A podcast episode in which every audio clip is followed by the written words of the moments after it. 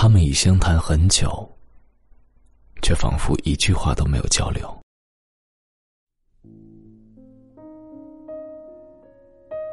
所有此类采访都给对方留出足够余地，轻视对他所说的一切，是他给予任意媒体的重复内容，是被策划制定滴水不漏的周到演讲。他的公司有新产品发布，他配合公关部门做媒体宣传，冠冕堂皇、面面俱到的言语，当然不够真实。但这是菲欧娜事先严格限制和设计的采访，他知道。他的报纸需要什么？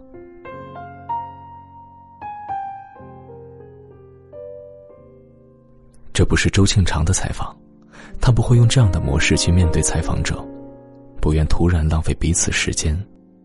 这一次纯粹帮忙，他不再多想，只是觉得无由疲倦。他说：“我已下班，现在开车载你去我家，希望你在派对上有所放松。”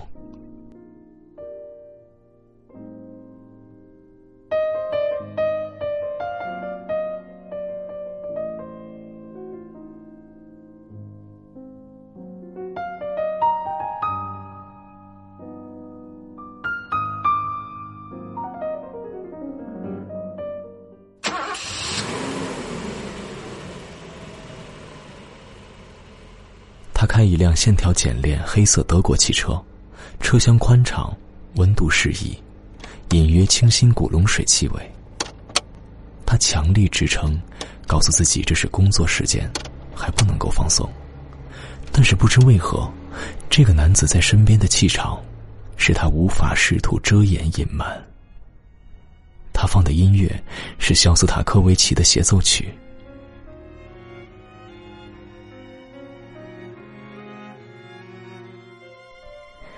路途并不远，丽都涉外区域别墅区。他打了几次瞌睡，闭上眼睛又顿然警醒，非常辛苦。他在旁边轻轻发出叹息，没有刻意说话，只是默默开车。三环已是堵车高峰，汽车拥挤一起，缓慢移动。霓虹逐渐亮起，城市暮色四起。他在他旁边的座位上睡了过去。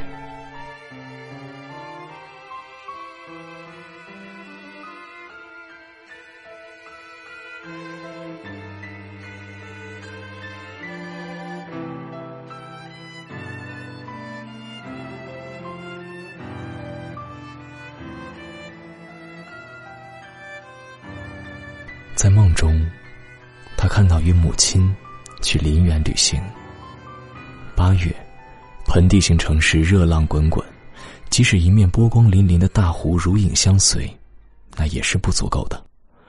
他看到湖面上荷花已开到衰竭，如同性命交关，扩大叶片边缘发黄，未完全打开的花苞被烧灼过一般，倒映在死寂池塘里，花香腐烂剧烈，直冲脑门儿。母亲与他一起搭上一辆出租车，去茶社里与一个男子相见。不清洁的车厢里，见空调失灵，母亲抹过胭脂的脸上，汗水开始渗出。母亲平时从不化妆，一旦化妆总有漏洞，眼线漏色，胭脂不均匀，口红也会斑驳不齐。但越是如此狼狈，越衬托她艳丽。在某种不合理、不平衡的处境之中，母亲的光亮更显沉。茶社里，一间花园里的茶房，原来是由一座古老亭子改造，在旧结构上搭建落地玻璃窗，阳光刺眼。母亲与男子分坐香樟木桌子两端，服务生端来一壶绿茶，一碟葵花籽，一碟话梅。搪瓷罐里有陈旧茶叶，桌子下面放了两只热水瓶，关门退去。母亲穿天青色细棉连衣裙，赤脚穿绣花鞋子，脖子上有用深褐色丝线串起的一颗老玛瑙。男子皮肤在炎夏中闪烁出微微白光，庆长站在窗前，在无边际的窗框里，看到一面无边际的湖。黏湿空气重重包裹，玻璃里映出母亲的脸，与男子长时无语，安静对坐。看看湖，又看看天。空气里满是丝绒般光滑而细密的纠缠。母亲慢慢拆开一支香烟盒，是平日常抽的本地产薄荷烟草，把纸铺平，摩挲良久，使它温顺。递给男子，说：“我要看看你的字。”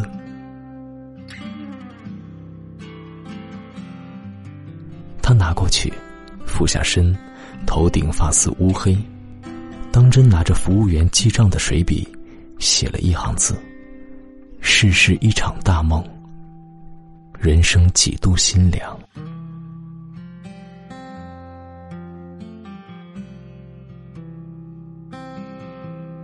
在梦中，庆常看到自己是伫立窗边的女童，与一个闷热奇幻的夏日午后从未分隔。如果人的生命能够持有奇迹，母亲出手迅疾，没有迟疑，而父亲很快得病，婚姻失败，事业受损，一蹶不振，缠绵于病榻。祖母照顾他们生活，不允许母亲探望。母亲嫁人，后来去了深圳。路途遥远，不再回来。他深爱玻璃中映照出来的成年女子，如此美而充沛，像艳阳下盛开及时的花朵。他宁可如此。他恨过母亲的时刻，是在十六岁。成年之后，他再次原谅了她。每个人。只能独自面对生命的黑暗深渊，断崖绝壁，风声呼啸，自身不能保全，又有谁可以互相倚仗，长久凭靠？庆长对感情失去信仰，或者说，他的信仰消失于破碎虚空的现实。究其实质，他是一个被打败的人。二十七岁。曾被打败，从现实的破碎虚空中凸显而出的周庆长，出现在许清池身边。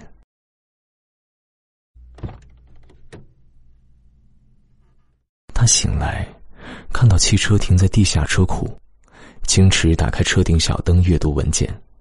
睡了多久他不知道，他一直在等他醒来，身上遮挡一件西服，散发淡淡古龙水气味，也许是苔藓。